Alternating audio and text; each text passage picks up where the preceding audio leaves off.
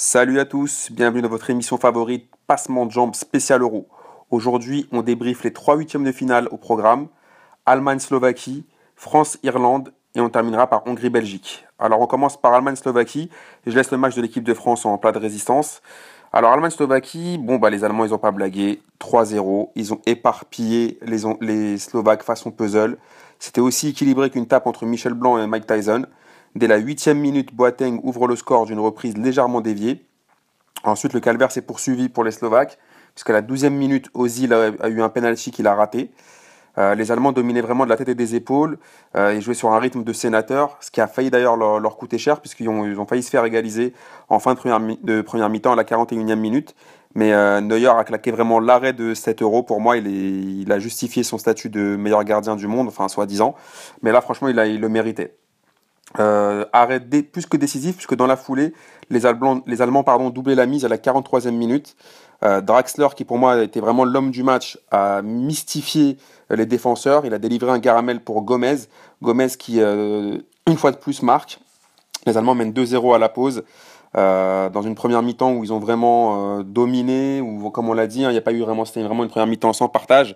Les Slovaques, ils étaient complètement absents, complètement claqués, complètement groggy. Euh, ils m'ont un peu déçu, euh, d'ailleurs, euh, Marek Hamzik et compagnie m'ont un peu déçu. Et je pensais qu'ils allaient essayer de montrer un nouveau visage en seconde mi-temps, mais rien du tout. Des vraies victimes. Et d'ailleurs, à la 73e minute, Draxler, encore lui, suite à un corner de Kroos, Hummels remet de la tête pour Draxler, qui met une belle frappe. donc tranquillement, belle reprise de volée 3 à 0. Les, les Allemands donc se qualifient tranquillement, ils étaient sereins. Il euh, n'y a pas eu de match. Euh, maintenant, en quart, ils vont affronter le vainqueur d'Italie-Espagne. Donc, à mon avis, euh, pour une fois dans cette compétition, ils, vont avoir, ils vont avoir du fil à retordre. Mais en tout cas, là, ce soir, ils étaient vraiment, enfin, cet après-midi, c'était vraiment impressionnant. Alors, est-ce qu'ils étaient impressionnants parce que les Slovaques étaient vraiment claqués? Ben, On verra au prochain match. Mais en tout cas, pour moi, à mon avis, franchement, ils, vont, ils vont aller au bout. On va passer à France-Irlande. Alors, France-Irlande, sur le papier, c'est bien évidemment déséquilibré. Euh, C'était sur un fond de revanche par rapport à la dernière rencontre où la France avait éliminé les Irlandais euh, lors du match de barrage pour la Coupe du Monde 2010, grâce bien sûr à, notre plus célèbre des handballeurs Thierry Henry, qui avait fait une main euh, toute discrète, hein, qui avait permis à Galas de nous donner la victoire. Alors le match c'était un peu bizarre, on n'a a rien compris. Entame de match catastrophique des Français. Dès la première minute, ballon dans la surface, Rami glisse, Pogba fait une faute sur le joueur irlandais et voilà, penalty. Alors la défense française, c'est le cirque d'air. Rami le funambule, Evra le percussionniste. Euh, je ne sais pas si vous avez vu les, tous les montages photos sur, euh, sur la position d'Evra au moment du penalty. C'est juste magnifique. Donc encore un péno, on prend, prend encore un péno. Et bien évidemment, l'Irlande euh, le, met, le convertit. Donc 1-0 pour eux au bout d'une minute. Pour eux, c'était comme si c'était la Saint-Patrick. scénario parfait. ils pouvaient installer le bus, la tente et jouer en contre, faire tout ce qu'ils voulaient. Euh, les Français, eux, de leur côté, c'était comme les Schtroumpfs dans un piège de Gargamel, complètement sonné. Euh, ils s'attendaient pas à ça, ils s'attendaient à avoir le ballon, ils s'attendaient pas, et personne personne n'attendait à ce qu'on soit mené au score aussi rapidement. Bon, ils ont quand même essayé de réagir euh, par Griezmann sur de, la tête à la huitième minute. Euh, les Irlandais ont, ont, par la suite failli doubler la mise à la 20e. Il y a eu une grosse frappe, mais qui a été captée par Hugo Lloris. Ensuite, les Irlandais, bah, ils nous ont fait, euh, ils ont joué leur jeu, hein, ils ont haché le jeu, ils ont cassé le rythme. Le match, il était aussi saccadé qu'un épisode d'amour, gloire et beauté. C'était horrible. Euh, je croyais qu'il allait avoir 35 minutes d'arrêt de, temps additionnel tellement euh, c'était pété, tellement c'était tout le temps arrêté, arrêté. Donc c'était un peu relou. dans le temps additionnel, les Français quand même, ont, quand même essayé de se rattraper avec ils ont eu deux grosses occasions dans le temps additionnel de la première période. Mais bon, on n'était vraiment pas, pas tranquille après cette première mi-temps. On se demandait comment on allait faire pour sortir de ce piège. Et euh, c'était un peu compliqué. Euh, en seconde mi-temps, les Français sont bien rentrés dans, dans le match, dans la, dans la, dans la mi-temps. Hein. Il y a eu une bonne occasion de Koscielny. Oui, pour une fois, il a servi à quelque chose. Il a mis une tête plongeante qui est passée à côté. Il y a eu une belle frappe aussi de Matuidi à la 54e minute. Et euh, à force de pousser, bah, ça a payé, puisque la délivrance est arrivée à la 57e minute. But de Griezmann, encore lui, euh, qui égalise d'une belle tête. Alors, franchement, il était obligé de marquer parce qu'il y a une chose paranormale qui s'est produite. Sanya a fait un bon centre. Non, non, si vous n'avez pas eu le match, je vous garantis, Sanya a vraiment fait un bon centre. Et euh, donc là, il était obligé de convertir ce, ce, truc qui n'arrive que pendant les années bisexuelles habituellement. Donc euh, là, magnifique, 1-0. Donc Griezmann qui nous sort encore de, des problèmes. Et à partir de ce moment-là, bah, les Irlandais, ils ont coulé comme le, tyrolien, comme le tyrolien dans le juste prix. Ils étaient complètement cuits. Euh, donc les Français en ont profité pour les finir. Et à la 67e minute, 60e minute pardon, sur une belle remise de Giroud, Griezmann du gauche ajuste le gardien irlandais. 2-0, fin du game. Là, par contre, ils étaient complètement coulés. Euh, les Irlandais, ils sont plus jamais revenus.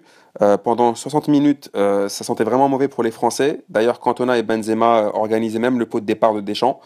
mais une fois que la France a égalisé, bah, les Irlandais ont lâché l'affaire. Ils ont même fini à 10. Donc la France se qualifie pour les quarts de finale et rencontreront donc le vainqueur d'Angleterre-Islande.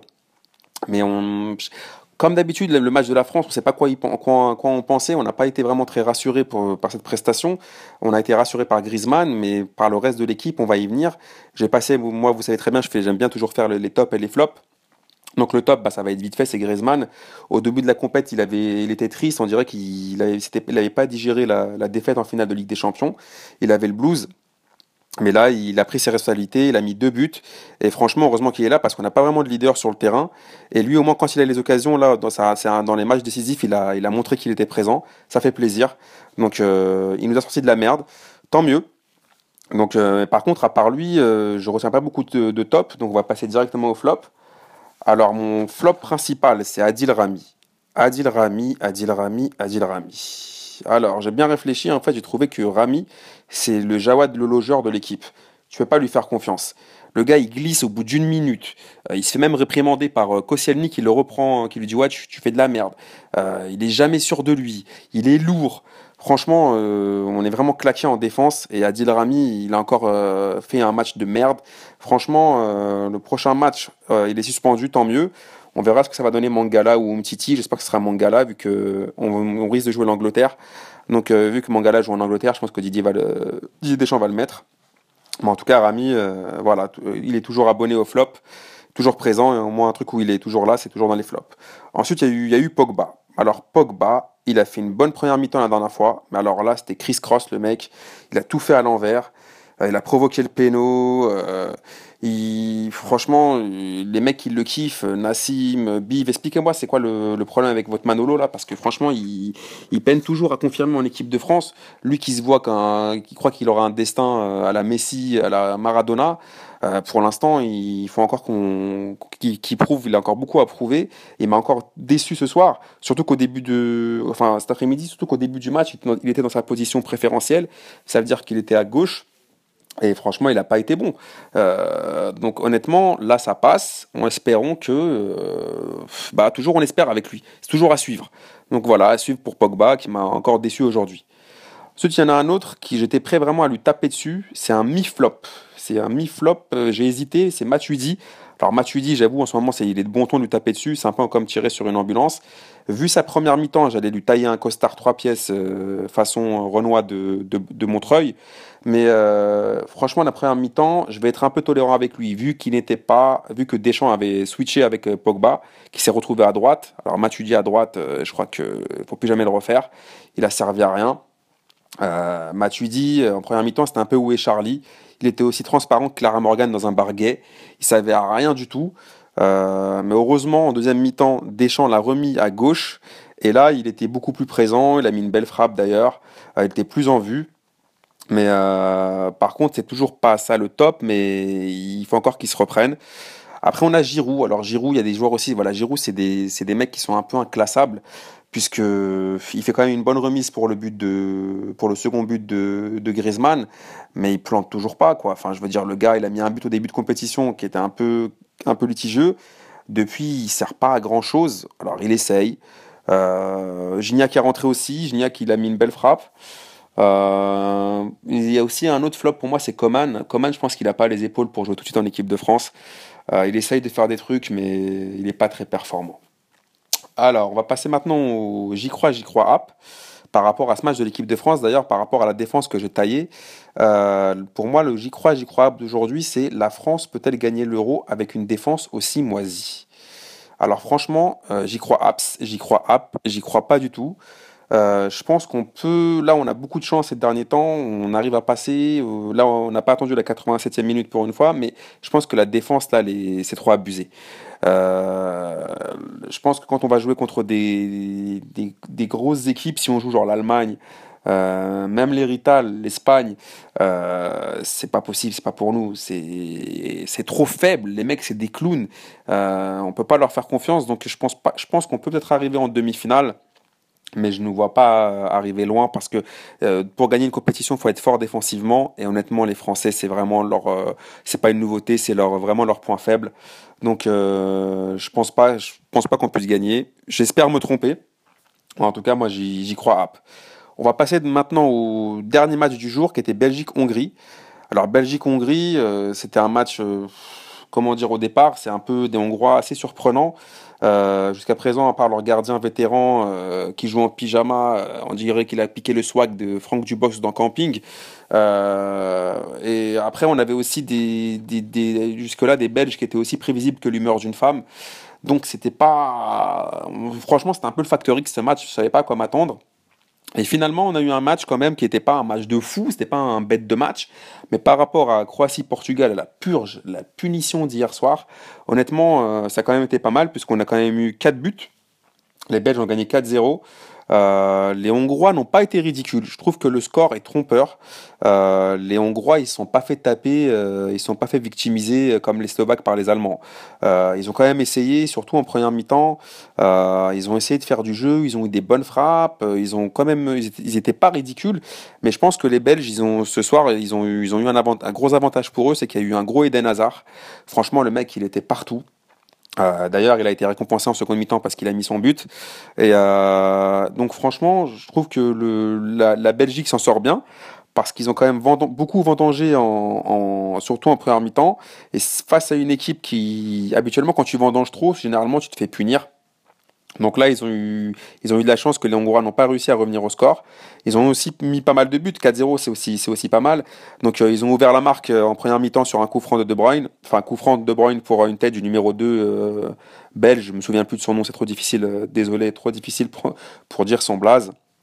Mais donc voilà, après les Belges, ben, ils ont, pour moi, hasard, hein, vraiment, comme je vous l'ai dit, il a vraiment fait un gros, gros, gros match.